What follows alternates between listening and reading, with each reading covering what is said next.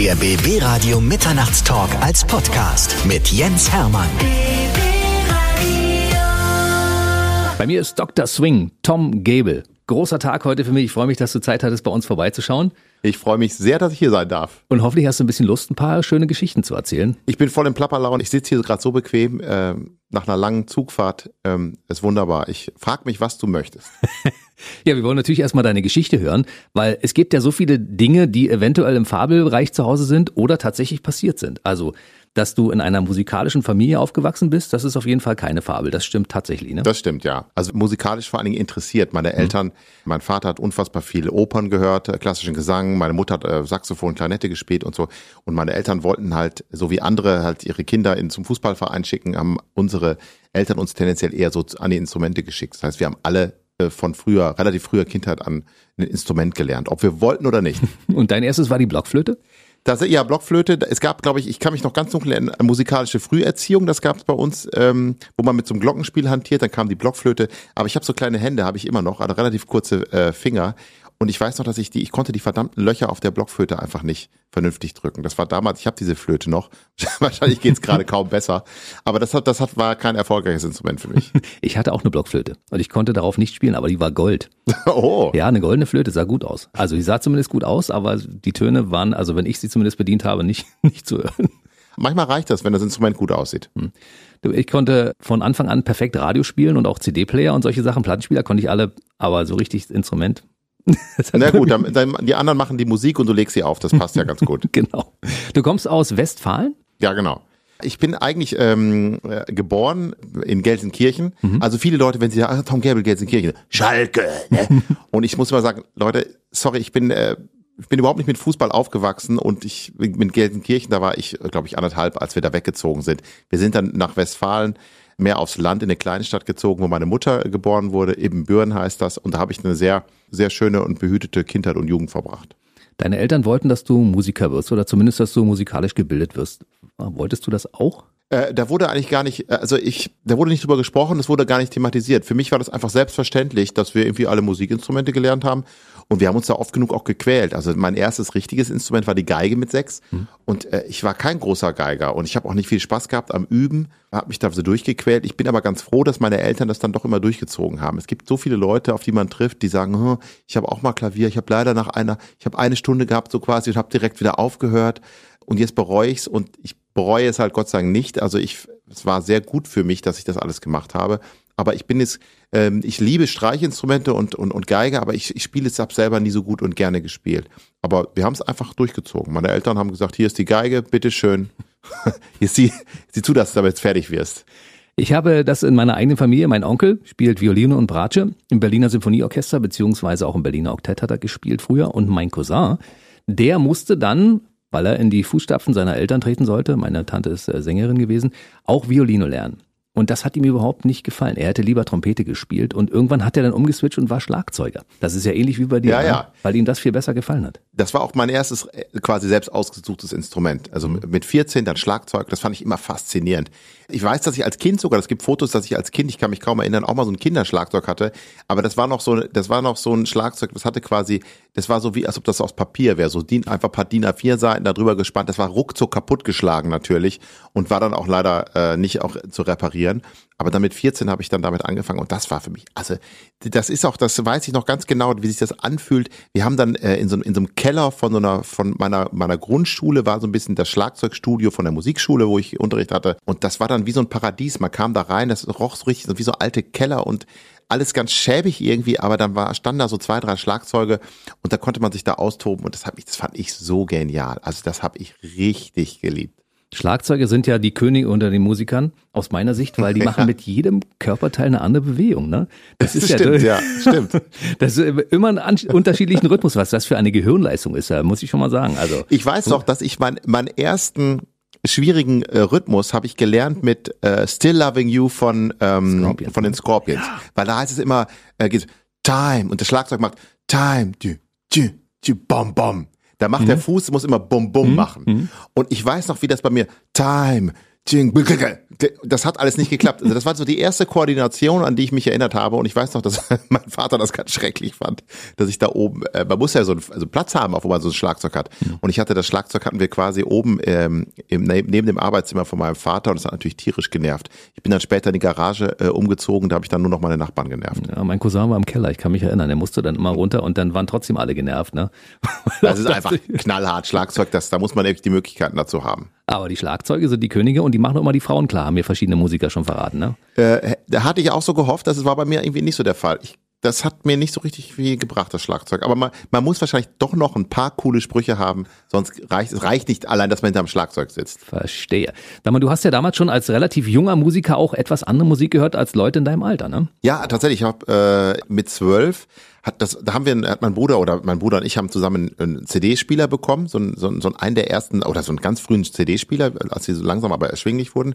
Und dazu hat mein Bruder eine Queen Greatest Hits äh, bekommen. Cool. Und ich war dann, aber ich wurde dann zum richtig großen Queen-Fan und das war ich bis äh, ja bis lange nach Freddie Mercurys Tod bin ich jetzt eigentlich immer noch. Ich liebe das und das war aber natürlich auch so, ich hatte keinen Freund, der auch solche Musik gehört hat. Die haben alle so die aktuellen Sachen gehört, hm. was gerade so im, im Hitradio lief mhm. und das war damals war das The Cure und Depeche Mode und und solche Sachen und dann kamen glaube ich diese ganzen Sachen so wie Hathaway kam dann so auf und, und Techno und ich konnte damit nicht so richtig was anfangen. Ich war immer so ein bisschen altmodischer. 1975 geboren, das heißt, du hast so die ganzen End-90er noch mitgenommen, also die ganzen coolen Songs auch zu der Zeit, mit denen du aber nichts anfangen konntest. Ja, ich habe die dann gehört, aber ich war tatsächlich auch so, äh, Nirvana und so kam dann irgendwann, ich weiß gar nicht, wann, wann war Nirvana, war, sind, war das? Das 90er, Smells Like Teen Spirit meinst du, ja, ja. Also sowas in der Richtung. Das ja. ist bestimmt so, in, genau, und ich glaube, das war so, als ich Abitur gemacht habe, ungefähr 94, ich glaube, da gab's das alles schon.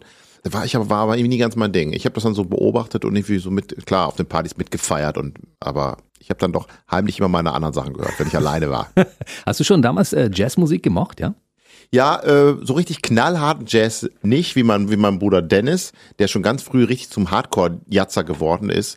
Ich habe äh, immer so, so wenn es so geswungen hat und so Big Band und solche Sachen und so die etwas leichtere Kost, sage ich mal, das fand ich immer schon toll äh, und habe das auch gerne auf dem Schlagzeug gespielt. Ich habe dann auch mal so mal in Big Bands gespielt und habe so alle möglichen Stilistiken und Musik auch kennengelernt. Also für mich war es auch überhaupt kein Gegensatz, jetzt irgendwie jetzt zum Beispiel Rockmusik zu hören oder Popmusik zu hören oder jetzt wieder Jazz zu hören oder Swing zu hören. Das war für mich alles, das war alles Musik oder auch im, im Orchester habe ich ja immer klassische Musik gespielt und es hatte alles seine Vor- und Nachteile oder es gab tolle, überall tolle Musik und tolle Songs. Das hat sich bei mir auch so äh, durchgehalten, dass ich nicht so, nicht so festgelegt bin. Dennis ist ja der Bruder, der mit dir auch immer auf Tournee geht, ne? Das ist immer dabei. Genau, der, der ist ein ne? großartiger Saxophonist und, äh, und der ist der ganz seriöse Jazzmusiker geworden. Der seriöse. Der ja, ich bin ja, ich bin ja auf der Bühne und mache so meine Späße und so und der hat natürlich so richtig seine Konzerte, wo der macht auch zwar zwei Späße, aber bei mir ist so, dass ich brauche einfach dieses Unterhalten, das macht mir einfach wahnsinnig Spaß. Also einfach nur auf der Bühne zu stehen und meine Songs zu singen, äh, ich mache gern Dönkes zwischendurch. Ja, und du bist ja Entertainer, also insofern. Äh, das passt also gut, ja. Frank Sinatra, ja. dein, dein großes Vorbild ist ja auch Entertainer gewesen, ne? Ja, und die konnten das halt und das war halt, das ist, das ist so die Zeit gewesen, wo die, das so ganz groß war, wo das so, sag ich mal, das künstlerische und das Unterhaltende auch so so perfekt zusammengekommen sind, weil das, das war dann nicht so jemand. Ähm, äh, der, ja, ich, ich kann nur gute Witze machen, aber dafür schlecht singen oder umgekehrt, sondern die, die in der Zeit gab es halt, in Amerika gibt es das eh tendenziell immer noch mehr, dass die Leute nicht nur wahnsinnig gut sind in dem, was sie sind, äh, musikalisch, sondern auch, dass sie auch weit, meistens sehr witzig und unterhaltsam sind. Das ist ja in Deutschland manchmal echt ein bisschen anders. Du hast damals in der Big Band deiner Schule gespielt und du warst ja schon relativ jung erfolgreich, weil du mit ja verschiedenen Orchestern äh, um die Welt gefahren bist, ne? Ja, das waren aber diese Jugendorchester, mhm. die dann so mal plötzlich, äh, irgendjemand macht dann von irgendeinem, ich weiß gar nicht, wie das immer funktioniert, hat dann einen Kontakt nach China gemacht und dann hat man mal so eine kleine, oder was heißt eine kleine, eine China-Tournee mhm. haben wir gemacht. Äh, und das war natürlich ganz interessant, oder sehr interessant, aber da war ich, da war ich glaube ich so Anfang 20, da waren wir mit so einer Jugend-Big Band in China leider im Nachhinein habe ich das gar nicht so sehr wertgeschätzt, wie man hätte machen können. Also wenn man zu der Zeit in China gewesen, das war, ich habe noch so dunkle Erinnerungen, dass es natürlich völlig anders war als bei uns und so. Aber mit dem Wissen, also ich glaube heute, wenn ich heute nochmal quasi in der Zeit zurückreise, da würde ich die ganze Zeit nur mit ganz großen Augen und staunt da äh, durchlaufen, durch China sozusagen. Du warst damals noch mit der Posaune unterwegs, aber ich glaube, du warst dann auch mal auf Tour als Sänger. Ne? Das heißt, du hast damals schon dein Talent als Sänger auch entdeckt. Ich parallel. Hab, tatsächlich, ich hab, durfte dann, ich hatte immer schon privat, also ich habe dann, ich habe Schlagzeug und Posaune studiert dann mit Anfang 20 in Holland, habe dann aber leider gemerkt, dass ich am liebsten eigentlich Sänger sein würde dachte, verdammt nochmal, mit als Posaunist in der Big Band, muss man sich ja vorstellen, da ist dann der, der Leiter oder dann steht da vielleicht noch ein Sänger oder Sängerin, da kommen die Saxophone und irgendwo sitzt man dann hinten mit den Posaunen, so in mehr oder weniger der Versenkung. Es macht total Spaß, aber mich hat es irgendwie immer noch nach vorne gezogen und ich wollte irgendwie singen und singen fand ich das Tollste und ich dachte, verdammt, irgendwie bin ich hier falsch mit der Posaune, ich muss irgendwas machen, äh, gibt's nichts und, äh, und dann stellte sich Gott sei Dank raus, dass das mit dem Singen eigentlich ganz gut war und ich durfte dann auch tatsächlich mal in der Big Band, wo ich eigentlich Posaunist war, dann auch mal für einen Song nach vorne nach dem Motto, so liebe Leute, jetzt haben wir noch was Besonderes. Unser Posaunist, der Tom, der singt auch, hören wir mal, und da habe ich einen Song von Frank Sinatra gesungen, das weiß ich, das war der erste Song, den ich gesungen habe, Come Fly With Me. Und das fand ich so genial von der Big Band dann zu stehen und zu singen. Da wusste ich, das ist genau das, was ich machen möchte. Du hast aber außerordentlich lange studiert, ne? Ich habe zu meiner Tochter immer gesagt, du musst irgendwann fertig werden und noch ein Semester ran, noch ja. ein Semester. Du hast acht Jahre studiert. Ja, kann sein insgesamt so. Es ist völlig absurd. Mittlerweile würde ich das auch sagen. Ich würde auch so, ich habe noch keine Kinder, aber äh, ich bin dann so einer, der nicht sagt, mach das alles genauso wie ich, sondern ich würde tendenziell sagen, mach immer tendenziell versuch das Gegenteil zu dem mach, zu machen, was ich gemacht habe. Es war natürlich absurd lang. Das ist natürlich auch so eine Möglichkeit, wenn man studiert, wie das ist als Musiker genau wie bei anderen, dann wird man nicht so auf den Markt geworfen. Also solange man noch irgendwie äh, studiert und so unser Ding macht, da weiß man, ich bin noch nicht fertig, da muss man sich mit vielen Fragen noch nicht auseinandersetzen. Zum Beispiel, wo kann ich eigentlich noch zum Beispiel Geld verdienen oder wo, wo mache ich Musik und wie mache ich dann später, wie soll das alles funktionieren? Solange man studiert, hat man diese Fragen noch nicht so. Wann hast du das erste Mal ein Sinatra gesungen? Das müsste so, äh, ich würde sagen Mitte, also öffentlich Mitte, Mitte der 90er dürfte, nee, kann gar nicht sein, äh, Mitte der 90er, lass mich, ja, also Ende der 90er muss das gewesen sein. Und deine Kumpels in deiner Studenten-WG haben aber vorher schon dein Talent gehört, wenn du das unter der Dusche gesungen hast. Genau, ich habe immer äh, fleißig und laut gesungen und äh, du musst dir vorstellen, so eine WG und vor allem, wir waren in so abbruchreifen Gebäuden, waren wir Studenten teilweise untergebracht, weil die Mieten dann so günstig waren in Holland. Und da war natürlich die Wände tatsächlich so aus Papier so gefühlt, da hat man natürlich alles gehört. Und ich habe dann Vollgas gegeben und habe dann meine Sinatra-Sachen geschmettert. Und äh, einer von den beiden Posaunisten, die da auch noch in der WG waren, der sagte dann halt, probier das doch mal, das klingt doch gar nicht, klingt doch gar nicht so schlecht. Oh. Und dabei klang es damals schon fast so wie heute, ne? Ja, es gibt, äh, nee, tatsächlich nicht. Ich habe eine Aufnahme gefunden von mir auf so einer Kassette. Wir waren mal äh, mit so einem Jazz-Austausch, da war ich auch noch Posaunist. Eigentlich, da war ich vielleicht so 17 oder 18 war ich in Amerika und da waren wir in so einem Freizeitpark und das war eine, eins der Highlights für uns war, dass man sich auf einer Kassette verewigen konnte. So, ich weiß noch, mein Bruder, der hat dann irgendeinen Elvis-Song gesungen, der war großer Elvis-Fan und ich habe damals gedacht, komm, ich mache hier mal My Way. Es gibt mhm. also eine Version von mir, wie ich mit 17 oder 18 My Way singe und muss sagen, ganz schön erstaunlich, erstaunlich schlecht. Kann ich mir nicht vorstellen, ehrlich gesagt. Ich muss das mal rausholen, kann ich mal irgendwo veröffentlichen. So. Weißt du, ich bin ja so ein Stimmfetischist. Ich achte mal drauf, wie Leute klingen. Das passiert mhm. mir bei uns im Sender, dass ich höre, wenn Kollegen sich auf dem Flur unterhalten, dass einige ähnlich klingen und ich manchmal nicht genau weiß, wer ist wer. Bei dir ist es so, ich habe mal ein Interview gesehen bei CNN von, glaube ich, 88 oder so. Das war eins der letzten Interviews, was Frank Sinatra gegeben hat. Ja. Frank Sinatra hat auch eine ähnliche Sprechstimme wie du. Ja, findest du? Ich, unglaublich. Ja, okay. Findest du nicht? Ja, das ist natürlich, das ist, das Problem ist dabei, äh, das ist dann der, der alte Sinatra und ich bin ja noch nicht ganz so alt, da denke ich dann immer, die, äh, hoffentlich habe ich nicht so einen Stimmfehler oder so. Aber natürlich, ich habe, also was mir mal auffällt, wenn ich mich selber, ich habe mich letztens wieder auch mal irgendwo gehört, wo ich rede, dann finde ich, dann klingt das immer so wahnsinnig so. Also wenn ich mich da zurückhöre, so unfassbar. Nein. Aber es klingt, äh, ich weiß, dass das Singen mittlerweile okay ist. Viele Leute, wenn man, das haben ja alle das Problem, wenn man sich selber hört, denkt man, was das soll ich sein?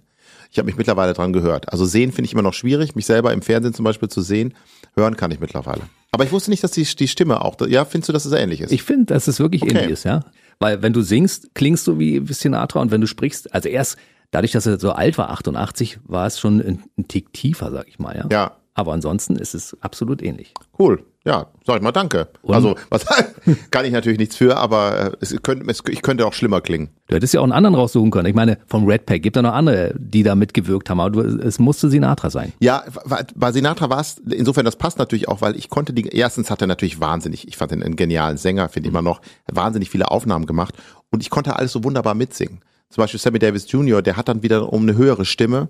Und das war immer mein Problem. Ich konnte einfach bei den ganzen Leuten, die ich toll fand, bei Queen, konnte ich nicht mitsingen. Freddie Mercury, wahnsinnig hoch. Mhm. Michael Jackson, ne? Deswegen, ich würde niemals ein äh, Elvis-Imitator werden oder, oder Michael Jackson-Imitator. Meine Stimme hat dann schon grundsätzlich eher so von der Tendenz Ähnlichkeit so mit, mit jemandem wie Sinatra. Deswegen fällt es mir auch so leicht, diese Lieder zu singen, allein von der Stimme her. Hast du damals auch Platten und sowas von ihm gekauft schon? Ja, ich habe die erste Platte von Sinatra, glaube ich, gekauft. Das war ein Sampler. Es muss so da war ich so 18, 19, die großen Erfolge von Frank Sinatra, eine CD, 10 Mark oder wieder so wühltischmäßig. Und Nein, da war ich echt? dann so infiziert. Und das war ja ganz anders noch. Jetzt ist wieder so Opa erzählt aus dem Krieg, aber Nee, erzähl unbedingt. Du wirst dich natürlich auch erinnern, weil es war ja nicht so, dass man einmal mal kurz in- ins Internet geht und dann kriegt man alle Songs so frei Haus, sondern das war dann so, man hat mal so eine, die größten Erfolge, da sind dann, was weiß ich, zwölf Songs drauf, dann guck mal, was gibt's denn eigentlich sonst noch von dem? Und dann geht's schon los, da muss man teilweise in so, in so Läden gehen und so in Katalogen, ich weiß noch, in Büren, das war auch nicht so leicht, dann gab's da, hatten die eine CD von Frank Sinatra im Musikladen und dann guck mal, was gibt's denn da sonst noch? Und dann wird das so durchgegangen, und dann, ja, dann bestelle ich doch mal die vielleicht. Und da, bis man da was zusammen hat, das, das dauert schon. Als ich 16 war, habe ich zum Geburtstag von meinem Onkel eine Sinatra-Platte bekommen. Und ich war ja damals so der Popmusik-Fan und ich konnte mit der Sinatra-Platte überhaupt nichts anfangen und habe die dann in meinem Regal verschwinden lassen. Was erzählst du jetzt? Das ist natürlich Und schade. du, Jahre später habe ich die Platte entdeckt und dachte, was für ein Schatz da in meinem Plattenregal stand. So eine alte Sinatra-Platte, so ein richtig altes Teil noch. Ah ja, geil. Ja, weil es ist, das ist auch dann, es ist ja auch so, man verändert sich ja auch und irgendwann weiß man bestimmte Sachen zu schätzen und andere Sachen, die man vielleicht früher toll fand, die äh, verlieren so ein bisschen dann an Kraft irgendwann. Warum hast du eigentlich in Holland studiert? Gab es das nicht auch in Deutschland? Gab's aber tatsächlich damals äh, nicht so groß in Deutschland wie in Holland. Die, die waren da irgendwie ein bisschen früher, die haben natürlich auch viel mehr früher Swing gehört, weil als es in Deutschland quasi verboten war. Die haben viel mehr Verbindung noch zu Amerika gehabt. Und deswegen war auch das viel größer da. Also das, das da wurde, glaube ich, schon seit den 70ern, wurde da Jazz unterrichtet in Holland, in den Niederlanden und in Deutschland war, war damals zum Beispiel als Posaunist. In den Niederlanden gab es dann einen Jahrgang, da gab es dann, oder insgesamt gab es da zehn oder zwölf Posaunisten. Und äh, ich glaube in Essen oder Köln, wo man auch hätte studieren können, da gab es dann ein oder zwei. Oh. Das reicht noch nicht mal für eine Big Band. Das ist natürlich ein bisschen traurig. Das hat sich mittlerweile auch geändert. Aber das, das war einer der Gründe. Und ich fand es auch irgendwie cool, ins Ausland zu gehen. War auch sehr gut für mich. Und hast du in den acht Jahren dort auch ein bisschen die Sprache gelernt? Zeker, natuurlijk. Ik, eh, ik ga lekker praten met, eh, op, op een Nederlands. Ja, dat kan ik wel. Äh, also es geht immer noch ganz gut. Ich hätte aber total Lust, wieder in, in Holland äh, Konzerte zu spielen, aufzutreten. Ich mochte die total gerne, die Niederländer. Ich weiß auch noch, das sind wirklich lustige Vögel. Ich hatte eine da, eine Band, in der, mit der wir durch ganz Holland gefahren sind. Das war das noch, bevor ich in Deutschland quasi äh, angefangen habe, Musik zu machen, dann als Sänger. Und das waren, da waren so lustige Vögel dabei, dass ich dann denke, auch auf so eine Art lustig, wie ich das eigentlich hier in Deutschland nicht mehr so kennengelernt habe, dass ich wirklich ständig am Boden lag vor Lachen, wo ich dachte, das ist vielleicht doch so ein bisschen, ich finde zwar die Deutschen es nicht, dass wir zum Lachen in den Keller gehen, aber zumindest die Leute, die ich da kennengelernt habe, dachte ich, okay, das ist nochmal eine andere Art von verrückten Vögeln irgendwie. Vielleicht war das auch in der Band so speziell, aber habe ich total gute Erinnerungen. Aber du hast ja auch deine Musiker, die um dich vereint sind, die sind ja auch sehr lustige Vögel, weil ihr Das ist macht auch ja auch viel Spaß, ne? Heutzutage. Ja, das ist auch wichtig. Also in einer Band kam, gerade in so einer großen Band, obwohl, nee, nicht mal gerade. Ich glaube, je kleiner die Band ist, desto wichtiger ist, dass man sich gut versteht. Man kann sich natürlich viel schneller auf die Nerven gehen.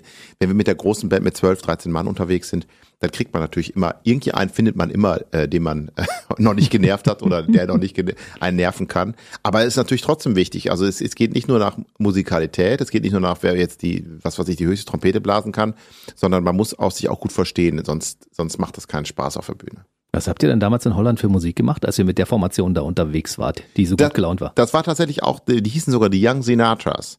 Ich dachte erst, das wäre irgendwie so ein, das Young Sinatras klingt wie so eine A Cappella-Truppe für mich, aber die, die, die haben dann irgendwie einen Sänger gesucht und irgendjemand hat mich da weiterempfohlen, da habe ich da mal vorgesungen und dann haben wir so, haben wir da echt viele Auftritte gemacht, hat total Spaß gemacht, war auch wichtig für mich. Ich weiß noch, wir sind so, wir haben so angefangen quasi im Grunde so in Seniorenzentren zu spielen, weil das so die ersten waren, so nach dem Motto, wir können nichts zahlen oder 50 Euro und Sprit, aber wir können überhaupt mal irgendwo spielen. Und das haben wir dann gemacht und dann wurde das immer größer.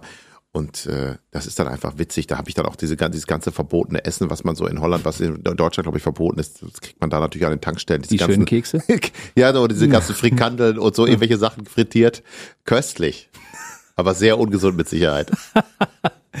Ihr seid dann da als Musiker durch die Gegend gefahren und dann gab's also den Sprung von der Bühne, vom Altersheim, auf eine etwas größere Bühne. Was war denn so dein erster großer Auftritt? Größerer, an den du dich erinnern kannst. War der in Holland oder war der dann schon woanders? Das war, äh, glaube ich, in wo war das? Ich überlege, in, nee, in Holland, in Holland war immer irgendwie alles immer relativ klein. Das war in, in Deutschland, das war irgendwann mal so ein, so ein Open Air, wo man natürlich dann nur unter so ferner Liefen war. Ich komme jetzt auch nicht mehr auf den Namen. Das ist übrigens ganz schlimm bei mir. Ich weiß manchmal nicht mehr, wo wir letzte Woche gespielt haben. Ich meine, im Moment kann ich mich an den letzten Auftritt auch gut erinnern, sozusagen. Äh, sind ja so wenige, wenn, oder gar keine. Aber das war damals eben so ein Open Air und ich dachte, wow, das macht doch richtig Spaß, vor vielen Leuten auch zu spielen. Und das ist natürlich, ich bin natürlich nicht der Typ äh, und von der Musik her, der jetzt die großen Stadien füllt. ich sag mal so, wenn wir in der Kölner Philharmonie spielen oder äh, äh wo auch immer und dann kommen so vielleicht mal 1800 Leute, das ist schon sehr, sehr viel für uns und das macht aber, mir macht das auch total Spaß. Also ich, es macht bestimmt auch mal Spaß im Stadion zu spielen, aber irgendwie, ich finde das immer komisch, wenn die Leute so gar nicht so, so präsent sind. Also mir macht das, es ist schon was Tolles, auch in so einem kleinen, engen Jazzclub zu spielen, wo die Leute quasi direkt vor einem sitzen. Das ist so eine ganz besondere Energie. Das ist nicht nur so Gequatsche. Man denkt ja immer so, wenn Leute nur noch für quasi 30 Leute überhaupt anziehen, die, dass man dann sagt, ja, ja, wir, wir lieben das vor so wenigen Leuten zu spielen. Aber es ist auch so, das ist was anderes mhm. in so einem ganz intimen Rahmen. Aber ich finde gerade bei dir geht es zum Beispiel, also das kann der kleine Club sein, es kann der Admiralspalast in Berlin sein, ja. es kann auch eine Kirche sein. Bei dir geht irgendwie alles, habe ich so das Gefühl. Ja, wir spielen auch irgendwie alles. Ja. Das ist witzig. Ich dachte auch immer, Kirche ist mir zu hallig, das äh, funktioniert nicht. Aber wir haben ein paar ganz tolle Auftritte in, in Kirchen gemacht, gerade so zur Weihnachtszeit, mhm. wenn wir, ich liebe das ja, unsere Weihnachtstour. Das machen wir seit zehn Jahren. Machen, gehen wir jedes Jahr auf Weihnachtstour. Nur nicht äh, in 2020 musste es abgesagt werden. Und das sind immer total viele Konzerte. Das ist eigentlich der konzertreichste Monat. Ich, in 2019 war, haben wir, glaube ich, 22 Konzerte gespielt im, im Dezember. Das ist krass viel. Aber es macht total viel Spaß. Und dann spielen wir auch quasi überall, wo man uns, wo man uns reinlässt oder nicht rausschmeißt. Kleiner Exkurs zwischendurch. Ich bin großer Weihnachtsfan und ich habe natürlich ein paar Weihnachtsalben. Auch ähm, zum Beispiel den Song, den du mit den Kindern zusammen machst. Ah, ja. Ja, es ist ganz, ganz großartig. ich finde, es passt auch so ein bisschen in die Zeit, weil deine Musik ist sowieso so ein bisschen so eine feierliche Musik. Ich finde, ich habe immer sofort so eine Assoziation. Ich sehe so goldene Vorhänge, ich sehe so Plüschmöbel, wenn ich deine Musik höre, es ist unfassbar. Obwohl da ja auch ganz andere Sachen bei sind. Also da ist ja auch ACDC dabei oder weiß ich nicht, Fanta 4 oder irgendwelche anderen Sachen. Aber trotzdem ist das für mich so eine festliche Musik. Siehst du das auch so? Ja, das ist, das ist, finde ich auch. Das passt, passt, es hat was Festliches, aber es ist nicht zu, zu übertrieben. Es ist jetzt nicht Königin Mutter. Nee äh, sondern es ist äh, festlich, aber halt mit, mit dem Augenzwinkern. Und so sehe ich zum Beispiel auch Weihnachten. Also wir spielen mehr dieses fröhliche, freudige äh, Weihnachten als dieses ganz arg besinnliche. Äh, deswegen sind wir, spielen wir auch spiele ich auch gern dieses dieses äh, amerikanische Repertoire, weil das so ein bisschen fröhlicher, lustiger ist. Das, das betont ja eher die lustige, frö sag mal die fröhliche Seite von Weihnachten und nicht die äh, ich bin in in stiller Besinnung, äh, sitze zu Hause und ähm, äh, mein Ro ein Ros ist entsprungen und so. Mhm aber trotzdem, diese Musik hat natürlich auch immer diese Eleganz. Das verbindet man auch allein schon wegen der, wegen der goldenen Instrumente. Mhm. Hat das sowas Weihnachtliches ja. allein schon. Ne? Also ich finde es äh, auf jeden Fall sehr feierlich und äh, ich mag das wirklich sehr gerne. Stefan Raab hat dich damals quasi entdeckt. Ne? Wie, wie seid ihr dann zueinander gekommen? Wie ist er auf dich aufmerksam geworden? Also auch wieder so einer von diesen typischen Zufällen, die man dann doch braucht. Man, äh, es, es ist, hilft natürlich, wenn man irgendwie schon quasi parat steht. Aber es war tatsächlich in der Zeit so, ich habe in Köln gewohnt, äh, bin nach Amsterdam nach Köln gezogen, habe aber noch so halb in Amsterdam auch gelebt, habe mir so in beiden, in Deutschland und in Holland ein paar Auftritte gehabt, so kleine. Und Stefan Raab, der hat in Köln seine Sendung produziert und der wollte mal auch sowas mit Swing und Jazz machen, so ein Jazz-Special. Ich glaube, zu, zu Silvester sollte das mal mhm. kommen. Und dann hat er so rumgefragt in seiner Band äh, bei den Heavy Tones, ob jemand jemanden kennt, der noch so ein bisschen so Musik macht in der Richtung, der so singt. Und da war tatsächlich ein Saxophonist, Nils Klein damals, ein großartiger Jazz-Saxophonist, auch den ich auch kannte von früher. Äh, und der hat gesagt, hier, der, der Tom Gable, der macht so Musik, so ein bisschen, der steht total auf Sinatra und singt so solche Sachen. Und dann äh, haben wir uns, hat er sich mich tatsächlich mal angerufen, haben wir uns getroffen, super verstanden. Und dann äh, bin ich einfach mit in die Sendung gekommen. Und das war dann natürlich super Knaller. Das war, äh, das war ja auch, das finde ich nach wie vor als eines meiner schönsten Fernseherlebnisse, weil die Sendung wirklich super geil war. Das war super, ich war ein großer Fan. Das war eine, die Sendung war total erfolgreich. Ich habe das total gern geguckt. Und Stefan Raab ist ja auch jemand, der sehr dem sehr wichtig ist, dem geht's sehr um Musik. Also der hat auch sehr hohen Respekt vor Musikern und das, das war total witzig. Da waren so viele Highlights. Da war, äh, ich habe dann Helge Schneider war dann da, äh, Christoph Maria Herbst. Ich habe immer Stromberg geliebt und so.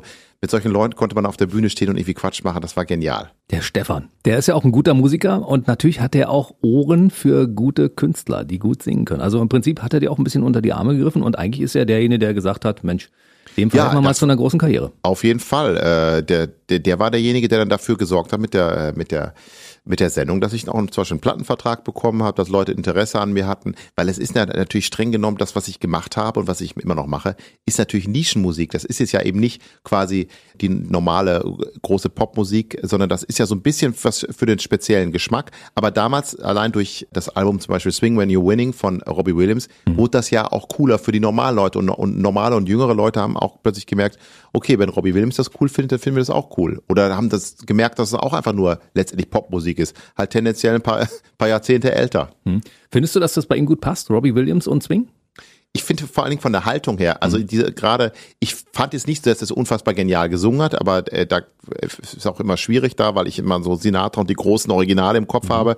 Aber der ist vom Typ her genau derjenige, der das perfekt verkörpern konnte. Ich fand zum Beispiel diese Sendung, äh, diese Show, die er gemacht hat, da, Royal Orbiter, ja, ne? das fand ich großartig. großartig also, ja. wo ich dachte, dass da passt es einfach perfekt, weil das einfach so ein, der ist einfach so ein Entertainer, hat auch diesen Schalk im Nacken und das hat er super rübergebracht. Du hast ja, bevor du dein erstes Album rausgebracht hast, das war Introducing Myself 2005, hast du ja vorher schon mit anderen Künstlern beziehungsweise mit anderen Musikern ringsherum ein andere Alben rausgebracht, ne? die aber, die du ja gar nicht so richtig zählst. Ne?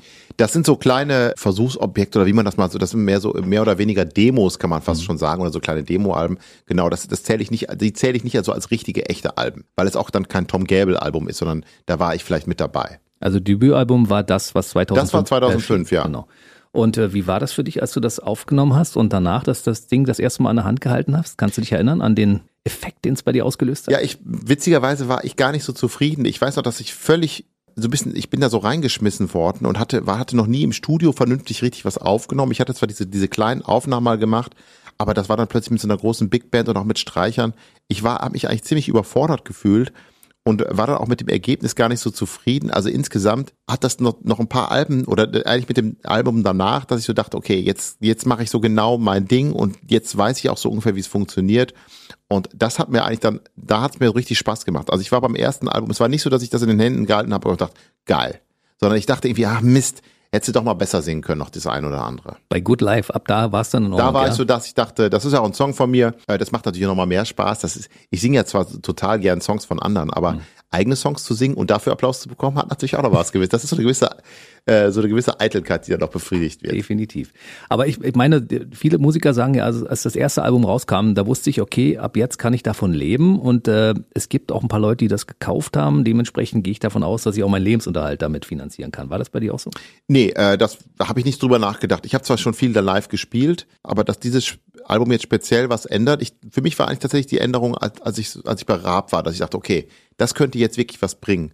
Und danach habe ich, ich, wie so oft, gar nicht so richtig drüber nachgedacht. Ich habe dann halt dieses Album gemacht, dann sind wir auf Tour gegangen, dann kam das nächste Album, wir sind auf Tour. Irgendwie hat es immer so geklappt, aber man ist ja irgendwie quasi dankbar, dass man überhaupt was machen kann irgendwie. Und, und ich hätte niemals gedacht, dass ich jetzt schon über quasi für, über 15 Jahre Wahnsinn. unterwegs bin. Ja. Also deswegen, äh, das, ich weiß noch, wie ich damals gesagt habe, wenn mich jemand gefragt hat, so 2005, 2006, was, Herr Gäbel oder Tom, was, was stellst du dir vor, wo, wo siehst du dich in 10 Jahren oder in 15 oder 20, habe ich immer geantwortet, wenn ich das noch, was ich jetzt gerade mache, eine Platte aufnehmen und mit der Band unterwegs sein, wenn ich das noch weitermachen darf, dann bin ich total glücklich. Und es ist auch so gekommen. Also ich darf immer noch quasi meinen Traum leben. Und du wurdest auch in ganz viele Fernsehsendungen eingeladen. Unter anderem hast du bei GZSZ gute Zeiten, schlechte Zeiten auch mal mitgespielt. Ja, aber ich glaube, man sieht eigentlich nur so ein bisschen was von meinen Beinen. Äh, da waren wir so quasi Hintergrundband äh, in, so, in diesem Club, ich weiß gar nicht mehr, wie der heißt äh, da wo immer so viel stattfindet. Ich gucke nicht GZS, meine Frau guckt es tatsächlich noch jeden Tag, glaube ich, oder, oder die Wiederholung. Das, solche, solche Sachen waren auch mal total witzig. Ist deine Frau ein Fan von dir, ein Groupie? Nee, gar nicht. Ähm, aber also die nee, nee, auch nicht. Die hat mit, ja, die interessiert sich für Musik, aber mehr so wie jeder, wie die meisten anderen auch. Die kannte, als wir uns kennengelernt haben, kannte die mich auch nicht. Und sie ist auch kein Fan von mir. Sie findet das schon gut, was ich mache. Also es gibt deutlich, also sagen wir Musik oder irgendwas, ich glaube, wenn ich jetzt, sag ich mal, äh, ohne da Leuten zu nahe zu treten wollen, wenn ich jetzt Mallorca-Schlager singen würde, das würde ihr, glaube ich, weniger gefallen als das, was ich mache. Also das, das gefällt ihr schon, so was ich mache und das im Theater und so. Aber die ist kein Fan und sagt, Tom, du bist der Größte. Das wäre schön, wenn sie das mal tun würde.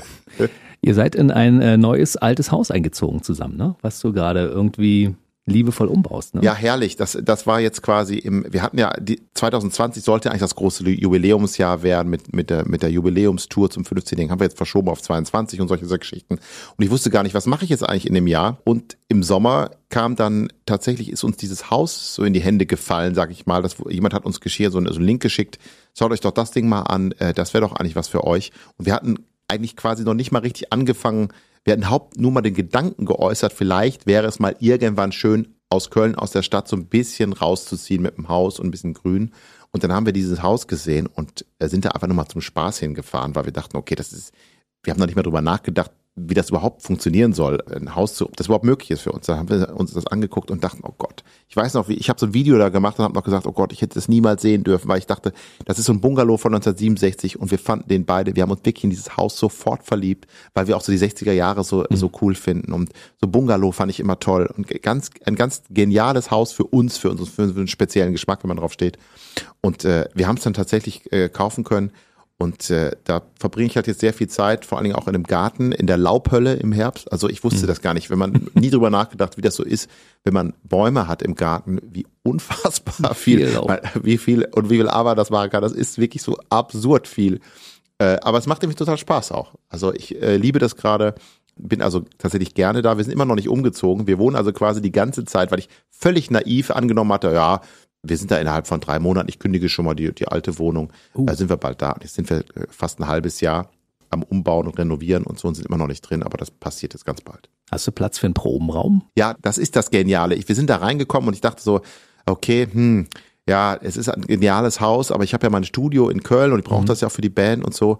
Und dann kamen wir, in, dann gingen wir so in den Keller, äh, so, so ein halbgeschossiger Keller, der auch noch so Fenster hat.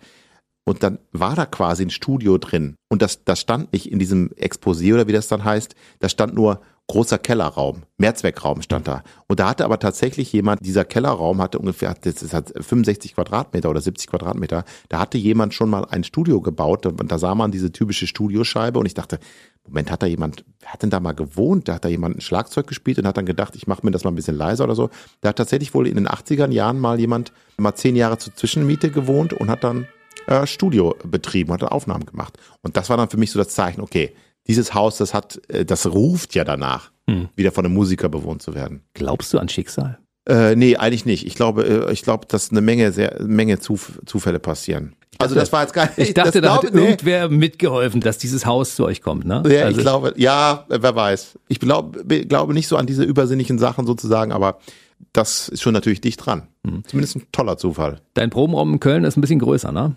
Der war größer, ja, ja, das ist jetzt ein bisschen kleiner, aber es reicht für die Band, für die komplette Band und so aus, auch wenn wir alle vielleicht, ja, wir dürfen alle nicht, nicht sehr dick werden. Ja, aber nee, nee, es, es, es passt schon.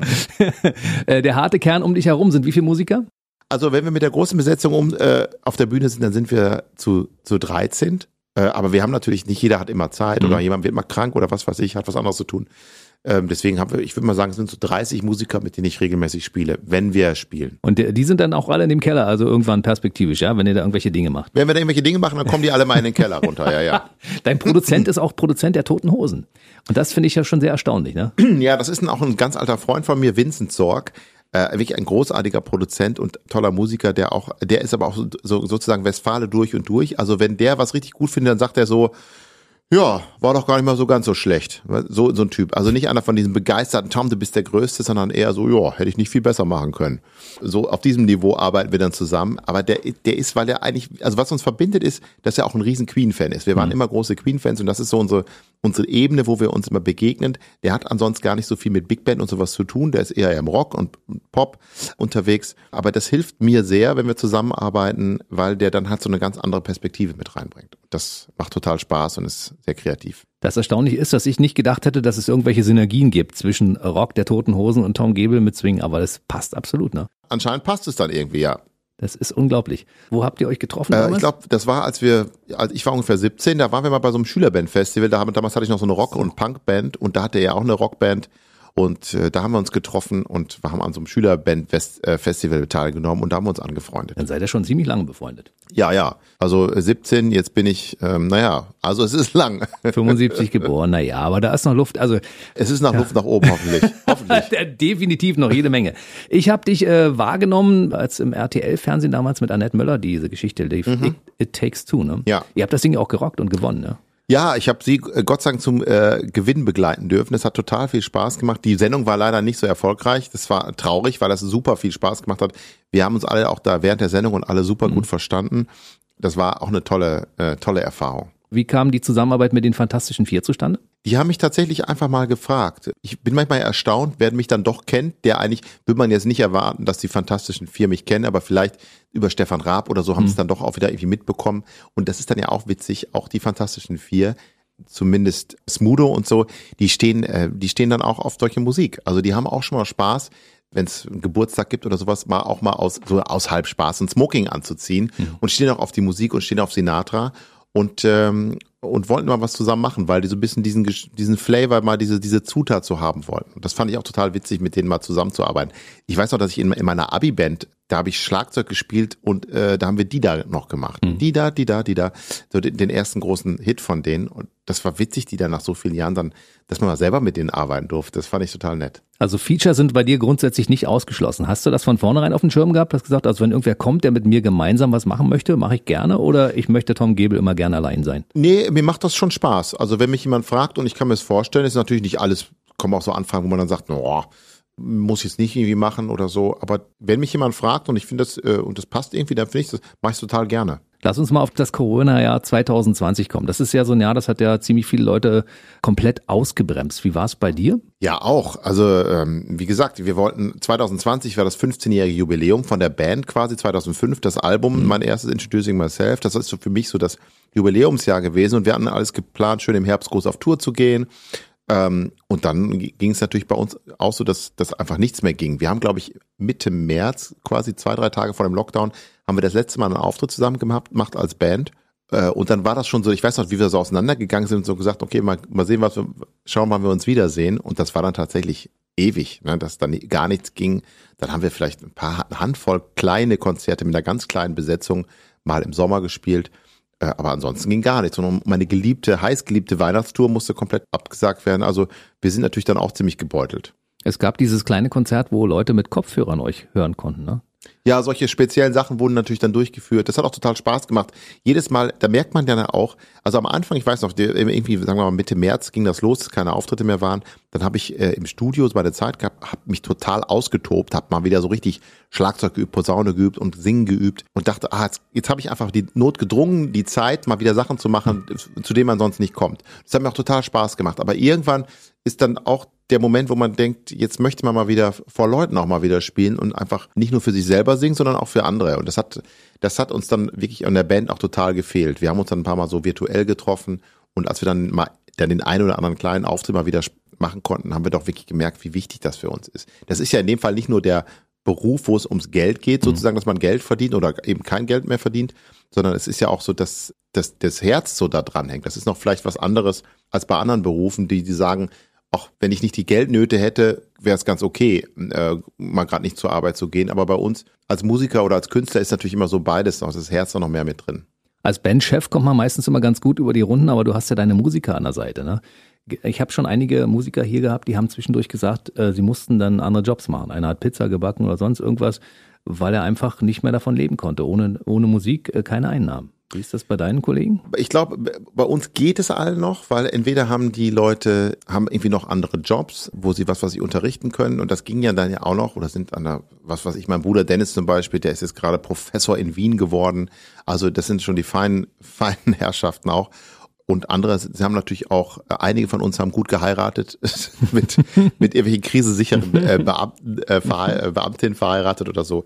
Es ging. Also ich glaube, jeder ist so halbwegs zurechtgekommen, aber es hört natürlich irgendwann auch auf. Auch irgendwann sag ich, das Haus, das ich gerade gekauft habe, muss wieder verkauft werden. Das wäre natürlich sehr traurig. Nein. Da muss irgendwie anders durchkommen und äh, aufgrund dessen können wir auch nochmal erzählen, dass du jetzt ja gerade deine Best-of-LP-CD rausgebracht hast, also sie ist 2020 erschienen und ich glaube, wenn man so viele Alben schon vorher gemacht hat, dann ist es relativ schwierig, da eine Auswahl zu finden, mit der man zufrieden ist, wo man sagt, das möchte ich auf das Best-of, ist ja schließlich mein erstes Best-of drauf haben. Ja, äh, aber wir haben dann doch, es ist ja auch ein Doppel, Doppel-Vinyl geworden, da ist dann schon wirklich eine Menge drauf. Und das hat mir total Spaß gemacht, weil das für, für uns, wo die, wo die Best-of-Tour jetzt nicht stattfinden konnte, die ist nach 22 verschoben und äh, ich hoffe, da sehen wir uns dann alle wieder mit möglichst vielen Leuten auch im Publikum. Aber ähm, als dann klar war, im Herbst gehen wir nicht auf Tour, dann haben wir überlegt, was können wir denn sonst machen und können wir das Jubiläum irgendwie feiern? Und dann war das mal so, so, eine, so eine Platte zu machen und zu gucken, ich nehme einfach mal ein paar von meinen alten Songs auch, wir haben acht neue Songs aufgenommen, also alte Songs nochmal neu interpretiert, neu arrangiert dann haben wir noch bestimmte Sachen, die man sonst gar nicht kennt von mir oder die gar nicht auf Platte rausgekommen sind, auch noch draufgepackt. Also ein schönes Sammelsurium so für Fans und Freunde äh, dieser Musik und von mir. Und es hat total viel Spaß gemacht. Dann war das wenigstens so eine Sache, die ich machen konnte. Und ich weiß noch, diese Aufnahmen, die haben so viel Spaß gemacht. Das war in dieser Zeit so ähm, Ende des Sommers, wo das dann alles noch möglich war. Mhm. Und dann Streicheraufnahmen gemacht, mal wieder mit einer Band arbeiten, mal wieder im Studio sein, zwar alles auch mal mit Maske auf und so, aber das war trotzdem dieses Gefühl, mal endlich mal wieder als Musiker arbeiten zu können. Das war, das war toll. Das hat mir auch so ein bisschen geistig das Jahr gerettet, sonst würde ich wahrscheinlich jetzt am, am Rad drehen. Hast du das alles in einem Studio aufgenommen oder verschiedene Tracks in verschiedenen Studios? Also die Sachen, die wir neu aufgenommen haben, haben wir alle gleich aufgenommen. Mhm. Aber dann sind natürlich alles Mögliche dabei mit, mit den unterschiedlichen Künstlern, was immer mal überall mal irgendwo entstanden ist. Auch mit dem, mit, mit dem italienischen DJ Papik, mit dem ich ein paar Sachen aufgenommen cool habe. geworden. Ja, das fand ich auch, das macht auch, hat mir auch echt Spaß gemacht. Das Album hat mir zum Beispiel auch sehr viel Spaß gemacht. Das höre ich mir auch tatsächlich gerne an. Also auch die neuen Aufnahmen, weil ich immer denke, ach, das ist doch schön geworden.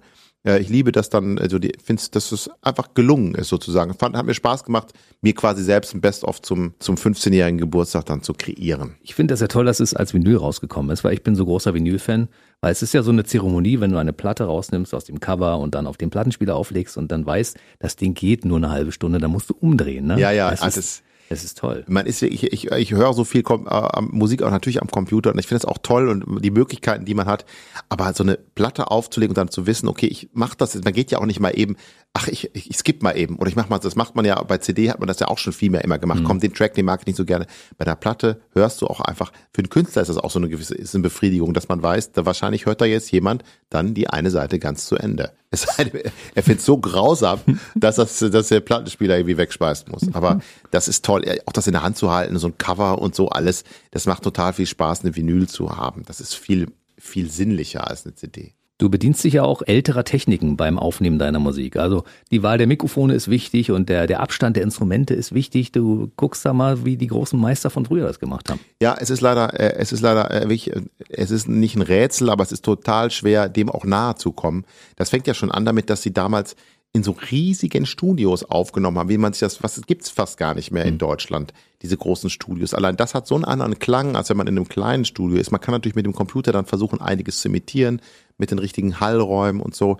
Aber ich versuche das wirklich diesen Sound, was ich so gut finde an dieser Zeit, das nachzuempfinden und dann natürlich mal mehr oder weniger auch mit, mit neueren Sachen zu verbinden. Aber das ist für mich nach wie vor das große Vorbild. Also es äh, kann durchaus passieren, dass eine Musik, wenn es in einem anderen Studio aufgenommen wird, ganz anders klingt, als zum Beispiel, wenn es mit ganz vielen Mikrofonen ganz neu und digital aufgezeichnet wird, ja?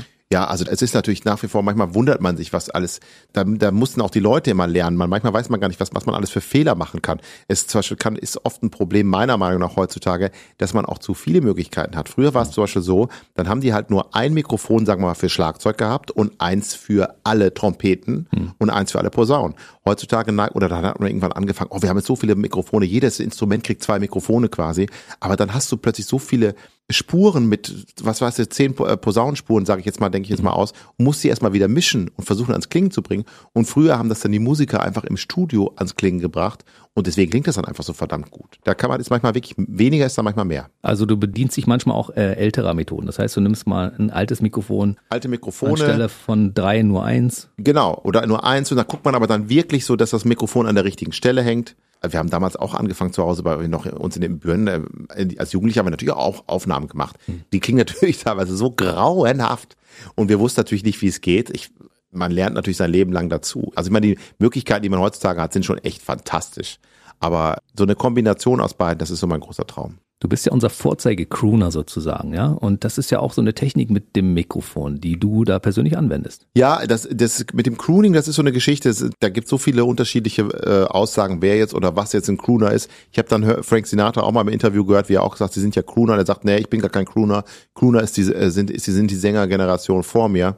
Aber es ist natürlich tatsächlich auch, genau, auch als Sänger mit Mikrofon zu singen, das ist auch eine spezielle Technik und man, man, man lernt dazu. Ich weiß noch, wie ich früher zum Beispiel wahnsinnig abhängig war und unsicher, wenn ich mich oder beim, wenn man sich auf dem Monitor hört. Man singt in Mikrofon und dann steht da irgendwie drei Meter weiter der Monitor und mhm. da kommt dann der Lautsprecher, kommt der Gesang raus. Allein das macht einen so unsicher, dass man plötzlich wieder schief singt oder mal, ich brauche mich lauter, dieses übliche, ich höre mich nicht richtig, ich höre mich. Mittlerweile ist mir es völlig egal, das ist einfach eine Übungsfrage. Ich brauche teilweise gar keinen Monitor, weil ich einfach das Gefühl dafür habe, wie ich klinge und wie ich singen muss. Das ist einfach eine Erfahrungssache. Und deswegen ist das Gott sei Dank für mich nicht mehr so wichtig. Aber das ist alles, das sind alles Sachen, die man lernen muss. Also du könntest theoretisch jetzt hier in diesem Studio sofort jetzt etwas singen, weil du weißt, wie du klingen musst, ja? Ja, ich meine, jeder kann, also das ist, So geht's halt, ne? Ja, Du hast dich jetzt aber nie warm gesungen. Also theoretisch ist es beim, beim Sänger immer so, dass der sich vorher wirklich, dass die Stimme erwärmt werden muss, damit man so klingt, wie man klingen möchte dann anschließend? Also es liegt ganz dran, was man für, für, für Ansprüche hat. Wenn ich jetzt eine hohe Arie, was ich nicht kann, ich glaube, klassische Sänger, natürlich, je, je anspruchsvoller etwas ist, desto mehr muss man sich warm machen, genauso wie beim Sport. Aber es ist natürlich auch so, dass jemand, der läuft oder wirft oder Speer werfen, der kann auch natürlich einen Speer auch einfach mal so werfen.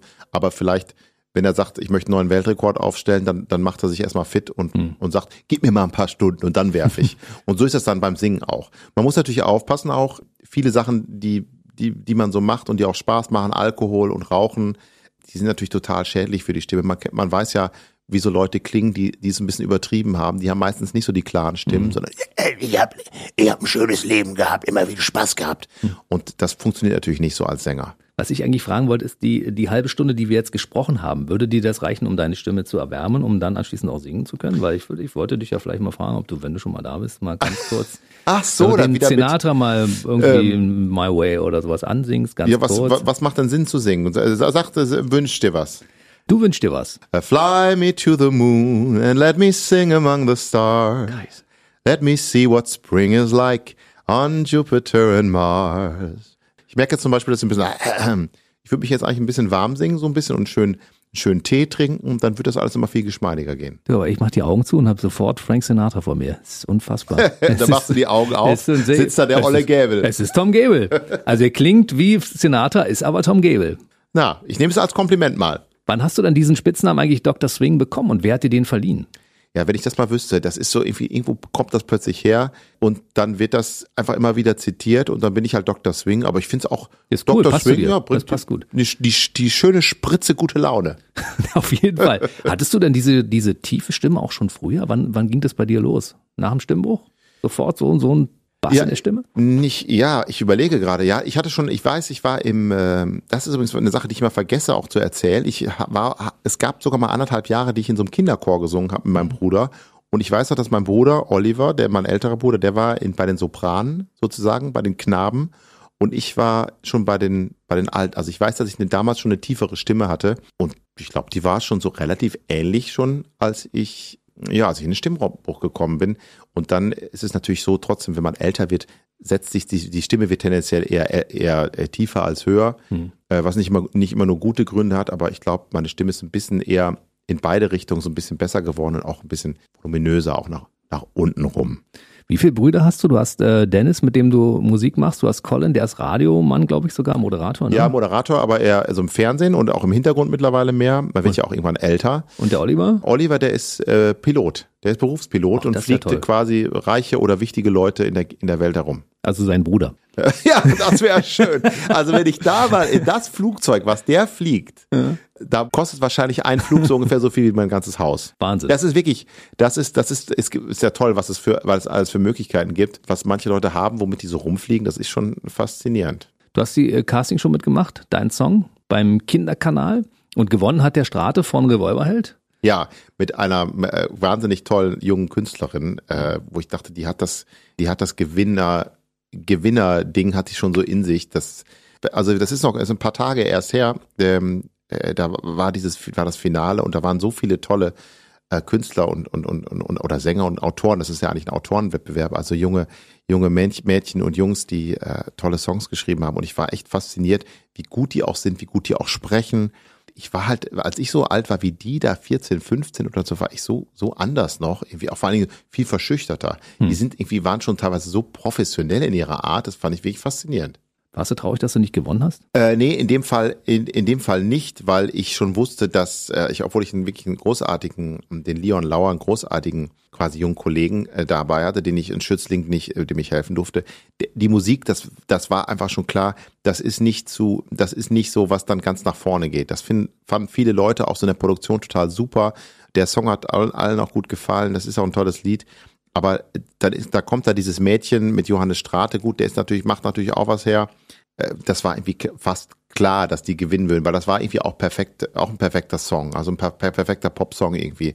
Das war schon alles klar, dass das so passieren würde. Deswegen war der Leon auch nicht traurig, weil der auch schon so professionell ist, dass er wusste, okay, das ist mit Sicherheit die Nummer eins. Aber so als Juror an so einer Castingshow kannst du dich durchaus auch vorstellen, wieder an anderer Stelle. Ja, das würde mir total Spaß machen. Ich habe jetzt bisher immer anderen Leuten äh, geholfen und die unterstützt, aber mal zu sitzen und auch mal äh, dummen Sprüche abzu, abzugeben, das würde mir auch mal Spaß machen. Weil es, äh, weil es wirklich auch faszinierend ist. Und ich, ich sitze natürlich auch oft so wie, wie viele Leute sich so als Fußballtrainer äh, sehen, wenn dann äh, und denken, ja, das könnte ich da auch oder das könnte ich besser, was macht er denn da? Denke ich natürlich auch mal, wenn ich so Castingshows sehe und dann höre ich da irgendjemand äh, irgendwas sagen, denke ich, naja, völliger Unsinn oder äh, das stimmt nicht, das ist ganz anders und so. Also ich würde es mir zumindest auch zutrauen und ich bin, glaube ich, auch mittlerweile in dem Alter, dass ich Dieter Bohlen ersetzen könnte.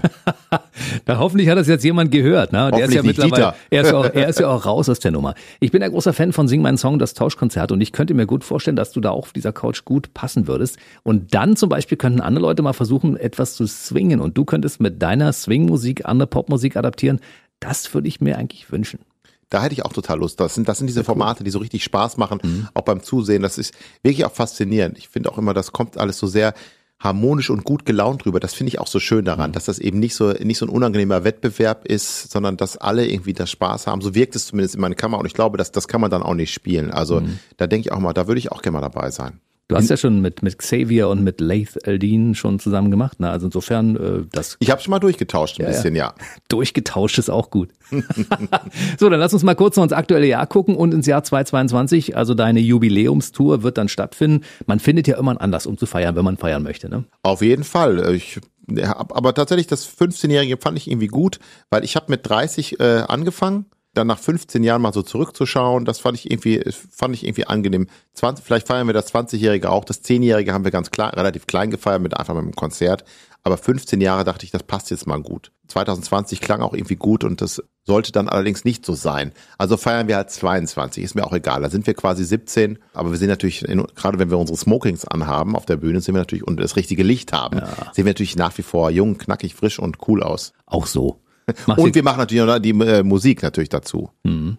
Das Schöne ist ja, 2021, also wir haben ja zumindest ein, äh, ein Licht am Ende des Tunnels zu sehen und dementsprechend könnte es ja passieren, dass zumindest 21 deine Weihnachtstour stattfinden kann, so wie alle geimpft sind. Ich dachte auch, das fand ich, ich dachte noch im letzten Jahr, als es dann hieß, okay, wir verschieben die Tour, dann dachte ich, okay, verschieben wir auf 21, dann soll da wohl alles vorbei sein. Sag, nee, lass uns mal lieber auf 22 gehen. Wir machen irgendwie große Hallen und so und viele, viele Sachen. Also gehen wir mal auf Nummer Sicherheit. Äh, und dann dachte ich, das ist doch, mein Gott, 22 ist ja noch ewig hin. Und jetzt denkt man, Gott, ich bin Gott froh, dass wir das so gemacht haben. Und ich hoffe tatsächlich, wie du sagst, dass wir 21 wenigstens die Weihnachtstour irgendwie machen können, Weihnachtskonzerte spielen. Oder dass es im Herbst dann so langsam losgeht, denn das Frühjahr ist ja nun auch schon wieder in, in, ins Wasser gefallen. Also es ist also schon ein Trauerspiel in, in viel, vielerlei Hinsicht. Lass uns 21 einfach durchziehen, dann kommt am wir Ende. Ziehen, genau, 21 genau. halten wir noch durch und machen und dann freuen wir uns auf 22 und dann wird echt mal wieder richtig Musik gemacht. Ich kann mir gar nicht vorstellen, wie das, wie das ist dann auch mit den Jungs dann auf der Bühne. Was, was, was meinst du, was wir für eine Energie haben? Wir sind ja. so wie, wie Halbtote, die wieder zum Leben erweckt worden sind, wenn wir da stehen und spielen. Was meinst du, was ich für eine Energie habe im Publikumsraum? Ich, ich habe, hoffe, ich, ich, ich hole dich auf die Bühne, wenn ich dich sehe, du. Definitiv. Mein, mein letztes Konzert, das ich äh, vor dem Lockdown genossen habe, war Silbermond. Und danach kein Konzert mehr. Und ich bin wirklich Konzertgänger und ich gehe äh, im Monat normalerweise zu fünf oder sechs Konzerten. Das, äh, das ist, okay, so das mein, ist krass. mein Hobby so ein bisschen. Auch die Künstler, die ich hier einlade, regelmäßig dann bei den Shows zu sehen. Und ich freue mich drauf, bei deinem Konzert zu sein und möchte werd, sehen, wie du abgehst auf der Bühne.